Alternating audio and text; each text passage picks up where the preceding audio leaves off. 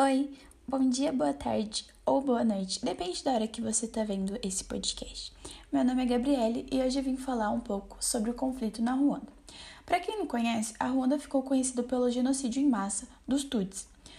Os Tutsis eram a minoria, correspondiam a 9% da população de Ruanda, eram principalmente pastores e pecuários, enquanto os Hutus eram lavadores e correspondia a 90% da população.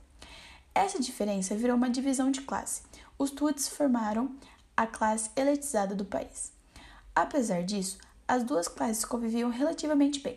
Porém, com a chegada dos colonizadores alemães que se apossaram da região, mudou essa convivência. Mas a presença germânica durou pouco tempo, pois a Alemanha perdeu a Primeira Guerra Mundial. O controle de Ruanda passou para a Bélgica, que percebeu essa divisão de classes e usaram a seu favor para forçar a rivalidade entre Tuts e Hutus. Apesar dos Tuts serem minoria, os belgas escolheram eles para governar o país.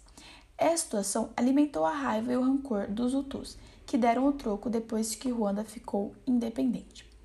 Sob o governo que era a maioria, os Hutus passaram a governar Ruanda, ao mesmo tempo que o grupo extremista Poder Hutu ganhava forças.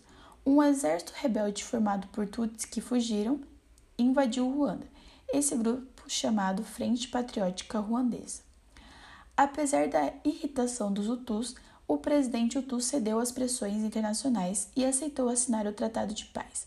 Porém, o avião, cujo ele estava dentro, caiu e todos que estavam dentro morreu.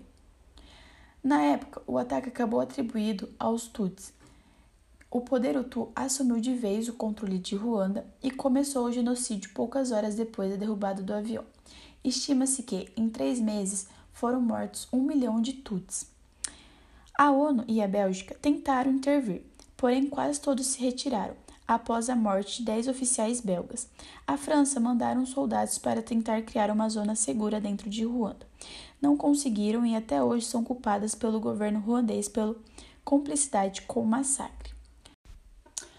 A FPR avançou organizadamente e venceu a guerra e deu fim a ela. Só que milhares de Hutus, com medo de revanche, fugiram para países vizinhos. O líder do grupo FPR venceu as eleições e foi eleito presidente de Ruanda. O país se reergueu de maneira impressionante depois da guerra.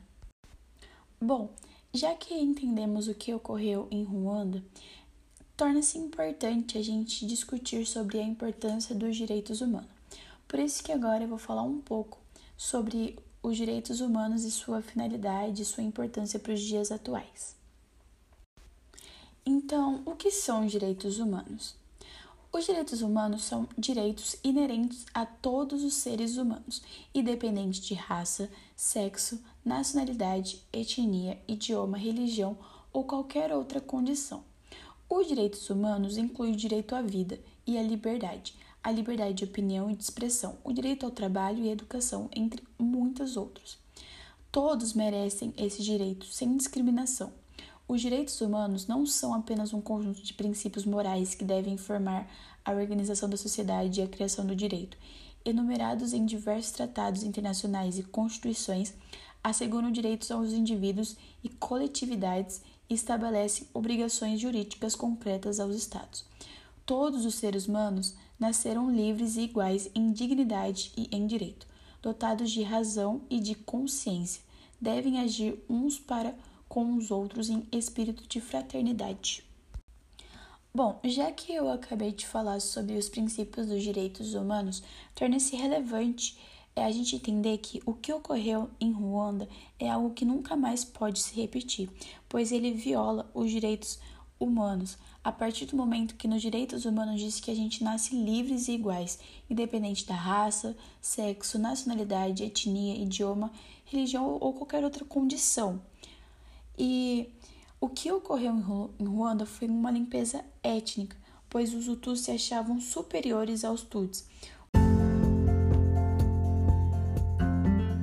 Que contradiz os direitos humanos, pois nascemos iguais. Então a gente tem que entender a importância dos direitos humanos para a nossa vida, pois ela assegura para gente o direito à vida, à liberdade, à igualdade, à, à liberdade de opinião, de expressão, ao direito ao trabalho, à educação. Então é isso. É, espero que vocês tenham gostado do podcast. Fica aí a reflexão para vocês sobre é, o que aconteceu na Ruanda, sobre os direitos humanos. Espero que vocês tenham gostado. Beijo!